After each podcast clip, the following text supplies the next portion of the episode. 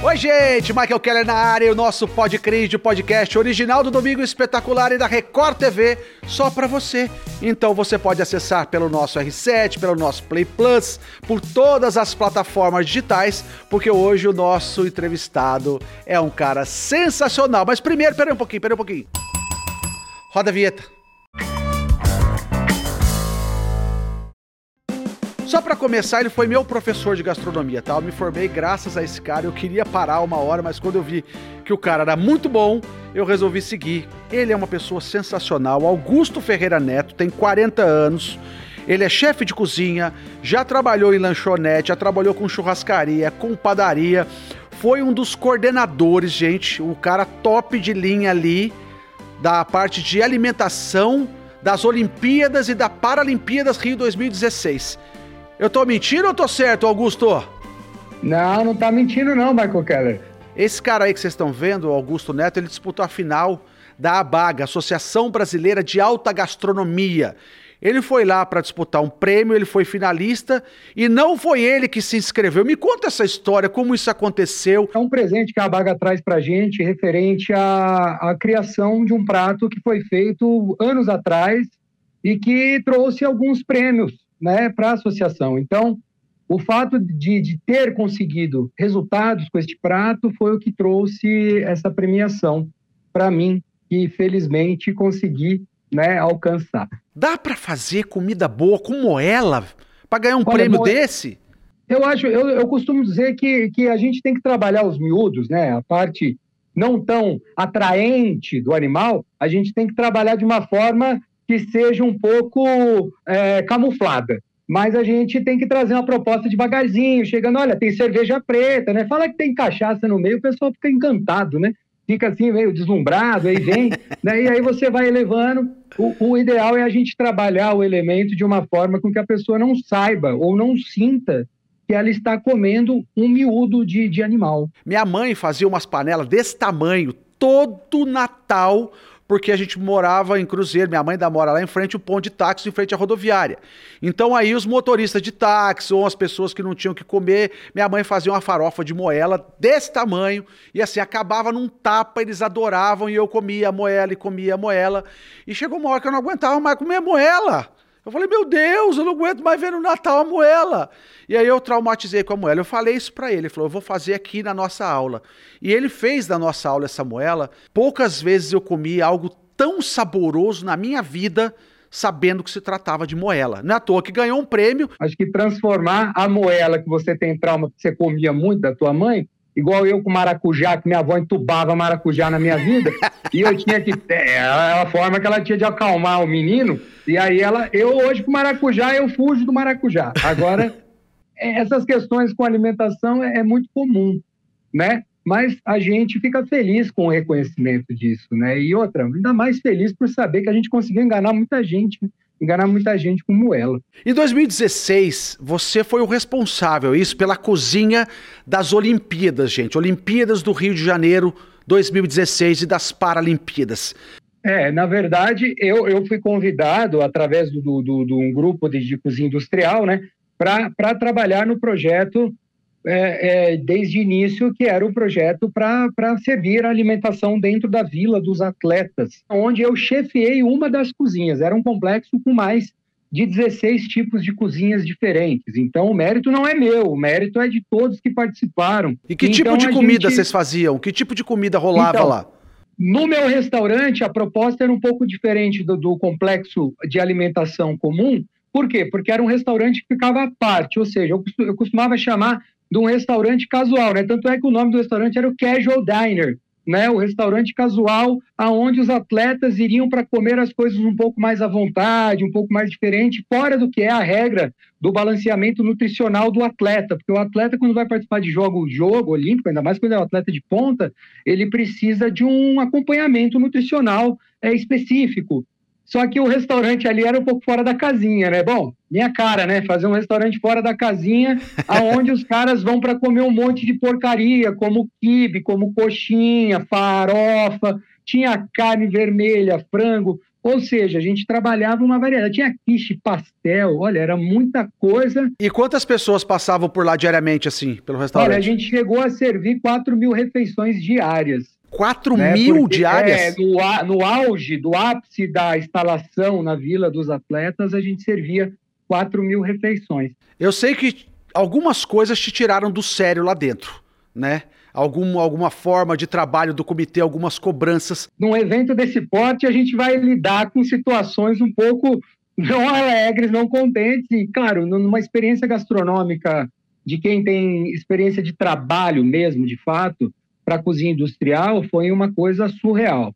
Porque a gente trabalhar atendendo esse tipo de público e no volume de comida que a gente teve que produzir era um pouco assustador no início, a gente não tem como negar. Acredito que chefes renomadíssimos é, de, de, de, estariam na mesma situação que eu ali, né? Tremendo na base, seria essa a palavra correta.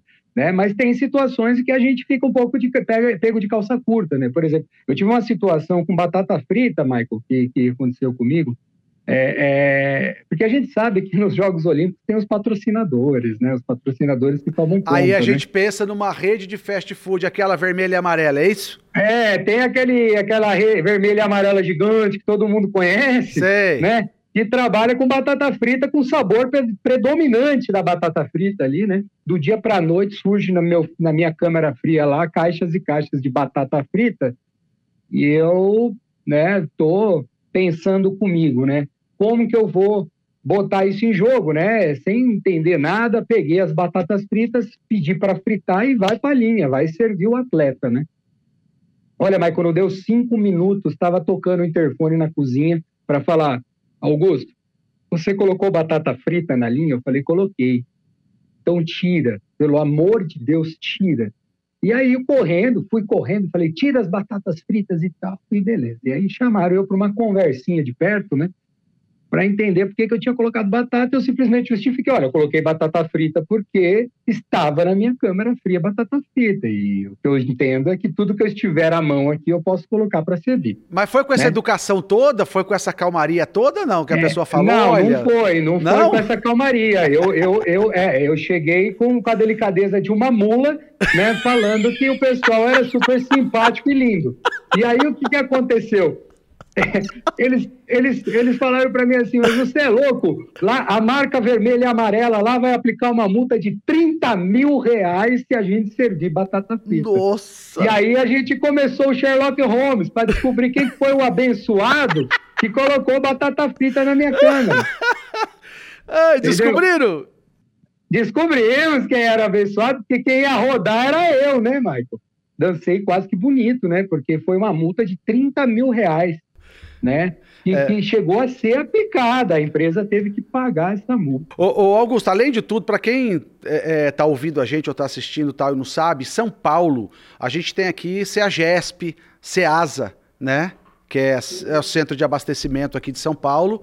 Maior da América Latina. Maior da América Latina. É, anualmente nós temos é, o Festival de Frutos do Mar e o Festival de Sopas no Inverno, né? Eu já fui nos dois. É um negócio é, deixa todo mundo ensandecido. A fila é gigantesca, o lugar é enorme, tem que caber todo mundo e tem que ter aquele estácio do tamanho do mundo, que é essa televisão que você está vendo, esse computador ou celular, não vão conseguir mostrar agora para vocês. Como é que foi essa experiência de, de comandar é, a cozinha nesse Festival do Frutos do Mar? Olha, olha, Marco, a experiência é maravilhosa também, porque é, é, é, isso de servir volume em alimentação é uma coisa que fica na gente, né? Eu não consigo né, é, sair, por exemplo, eu morando sozinho em casa para fazer uma panelinha de arroz, eu tenho que pegar a menor panela que eu tenho. Senão eu já vou fazendo arroz para um batalhão de gente comer, porque está no sangue da gente fazer esse tipo de coisa. Então eu tive o prazer de ser convidado pelo chefe Luciano, que é o chefe que toma conta da cozinha. Ele me convidou, pedindo, Augusto, vem dar uma força para gente, vem ajudar em relação à manipulação dos frutos do mar, a gente está com dificuldades. E aí a gente foi, a gente conseguiu fazer um bom trabalho, a gente conseguiu exercer aí durante todo o Festival de Pescados é, é, um, um, bom desempenho em relação à qualidade da alimentação realmente, né? Onde o pessoal tem trazido muitos elogios, né? Em relação ao resultado final, né? Agradeço todos eles pelo apoio E agora voltou o Festival de Sopa, que fica até o mês de, de setembro, né? Que Onde essas... o pessoal agora no inverno está bem amparado aí com uma variedade de sopas infinitas lá, né? Vamos lá, num dia de festival, daquele bom lá, no sábado ou no domingo, quantos camarões vocês tinham que limpar num dia? Olha, para um, uma, uma, uma noite de reservas de 700 reservas, por, por exemplo, a gente chega a limpar uma tonelada de camarão, mais uma ou menos. Né? Tonelada? Né? Quatro caixas grandes de camarão. Né? Quatro caixas grandes. Mais e quantos camarões dão? Vamos lá, vamos ver se o seu cálculo é bom pela ah, sua experiência. Meu amigo, aí é uma agulha no palheiro, né, meu irmão? não tem como calcular. Eu sei que é muito, é muito camarão para muita gente comer. E, e quanta, não falta, não e falta. quanta gente trabalhando, quantas pessoas na cozinha para poder dar conta disso tudo? Porque... Olha, a gente, fez, a gente fez uma reestruturação da cozinha e a gente chegou a ter 16 pessoas trabalhando né, em horários alternados para fazer toda essa produção. Lembrando que tem uma pré-produção e uma produção ativa durante o serviço.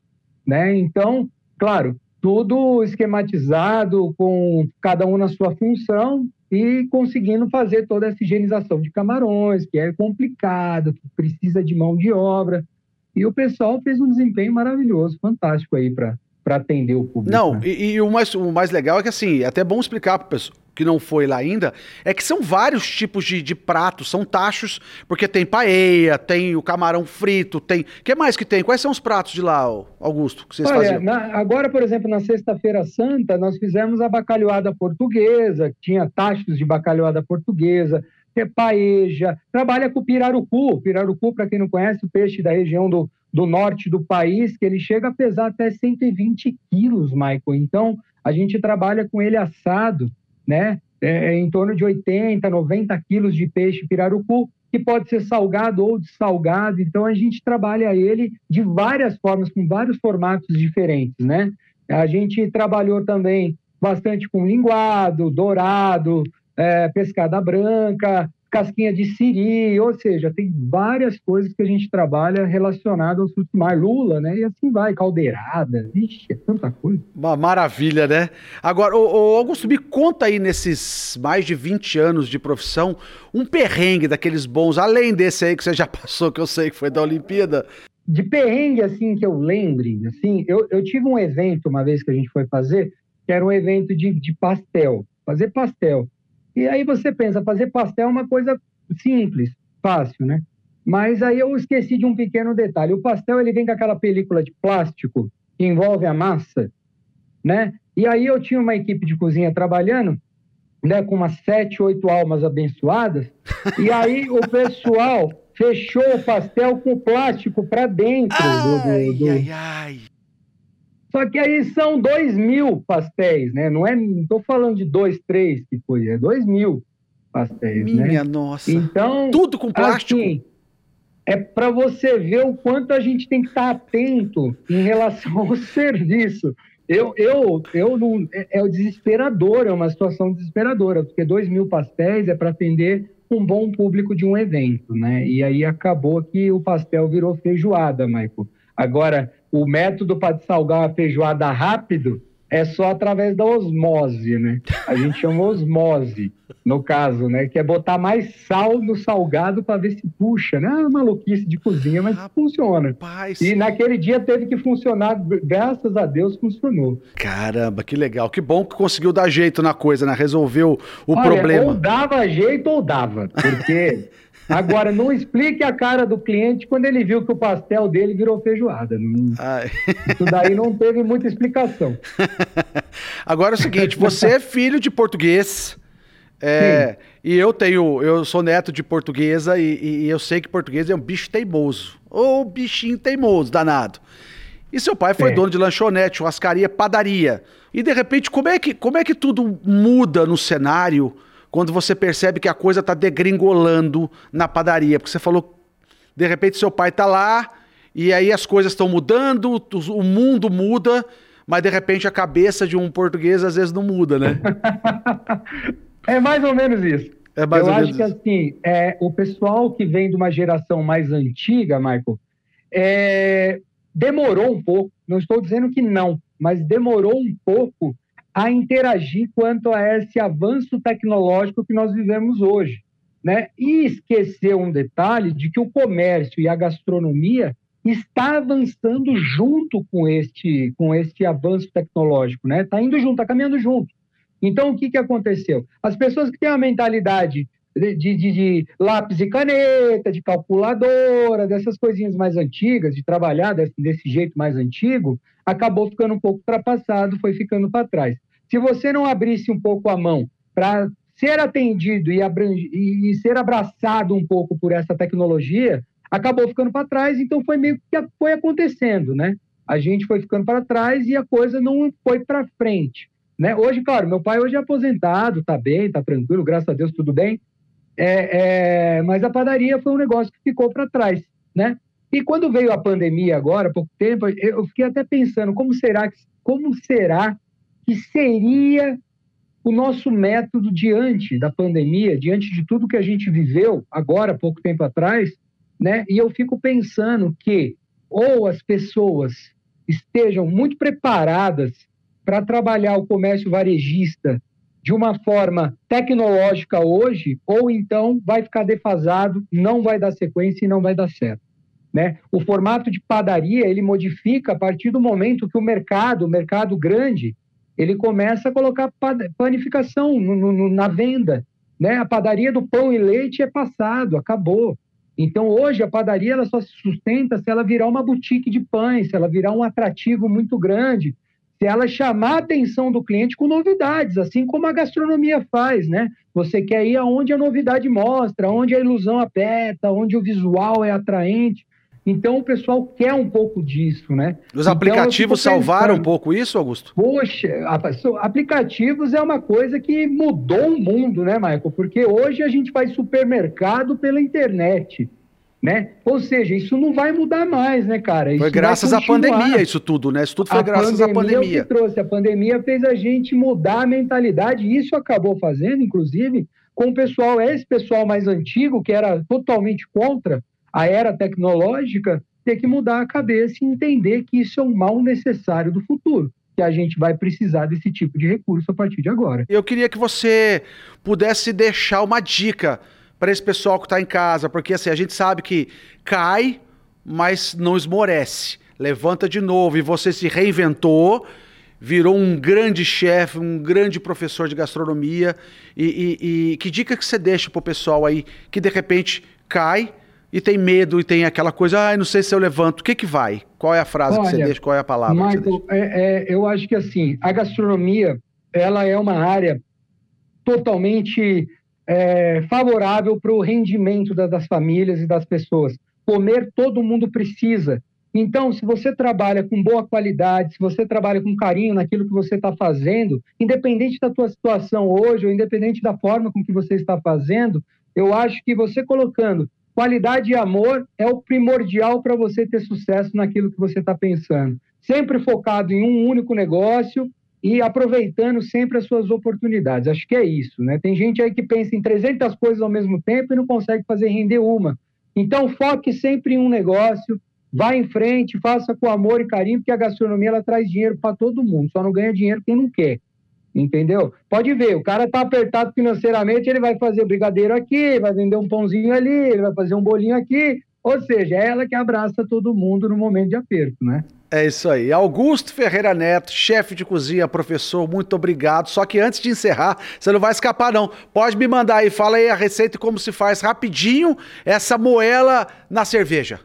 A moela, a moela a gente pega, numa base de um quilo de moela, a gente pega pelo menos uns quatro, cinco tipos de pimenta diferentes. Pimenta biquinho, pimenta malagueta, habaneiro, pimenta de cheiro vermelha, pimenta de cheiro rosa, pimenta de cheiro laranja, a gente faz a mescla de pimentas e põe para cozinhar 45 minutos na panela de pressão com, com água e cerveja preta. Agora, a cerveja preta tem que ser específica. A madeirada. A madeirada, isso. Pega uma cerveja preta madeirada, aquela que tem o touro na frente, coloca ela.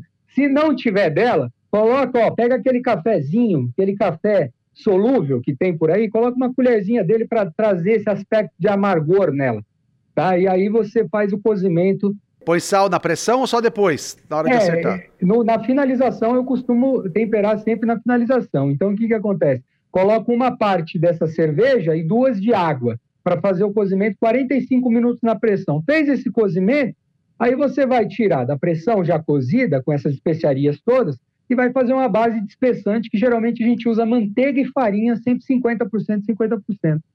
Né? E aí a gente espessa esse caldo junto à moela, virando um, um, um, caldo grosso, gostoso, tipo um estrogonofe, aqueles estrogonofe da vida que a gente gosta de comer, né? E no final você corrige o sal e a pimenta para deixar, ó, no cheiro verde aí, por cima para fechar. É, é, fecha com salsinha, cebolinha e um abraço. Só, Cê... é só alegria. É só convidar a gente. Tá aí, ó. Receita prontinha, facinha de fazer e que ganhou o prêmio da Associação Brasileira de Alta Gastronomia. Então, se você quiser um prato digno disso, eu posso falar para vocês. É gostoso pra caramba. Augusto, obrigado, cara. Valeu. Prazer gravar com você. Muito agradecido. Bom ter você aqui no nosso Pod Cringe, viu? Muito obrigado, obrigado pela sua presença obrigado, aqui. Marco. Eu que agradeço a oportunidade, o convite. Saudade de você. Um abraço grande para todos aí. E obrigado a oportunidade mais uma vez. Valeu, gente. Pode Cringe é isso. É o nosso podcast oficial da Record TV que você pode acompanhar pelo R7, pelo Play Plus, por todas as nossas plataformas digitais. Pode ver também no YouTube do Domingo Espetacular. Então, assim, siga a gente, compartilhe com as outras pessoas. Vai ter sempre alguma coisa legal para você acompanhar. E hoje foi a história do nosso querido chefe Augusto Neto. Então, um abraço para vocês. Até semana que vem a gente se encontra. Beijo para todo mundo. Tchau, tchau.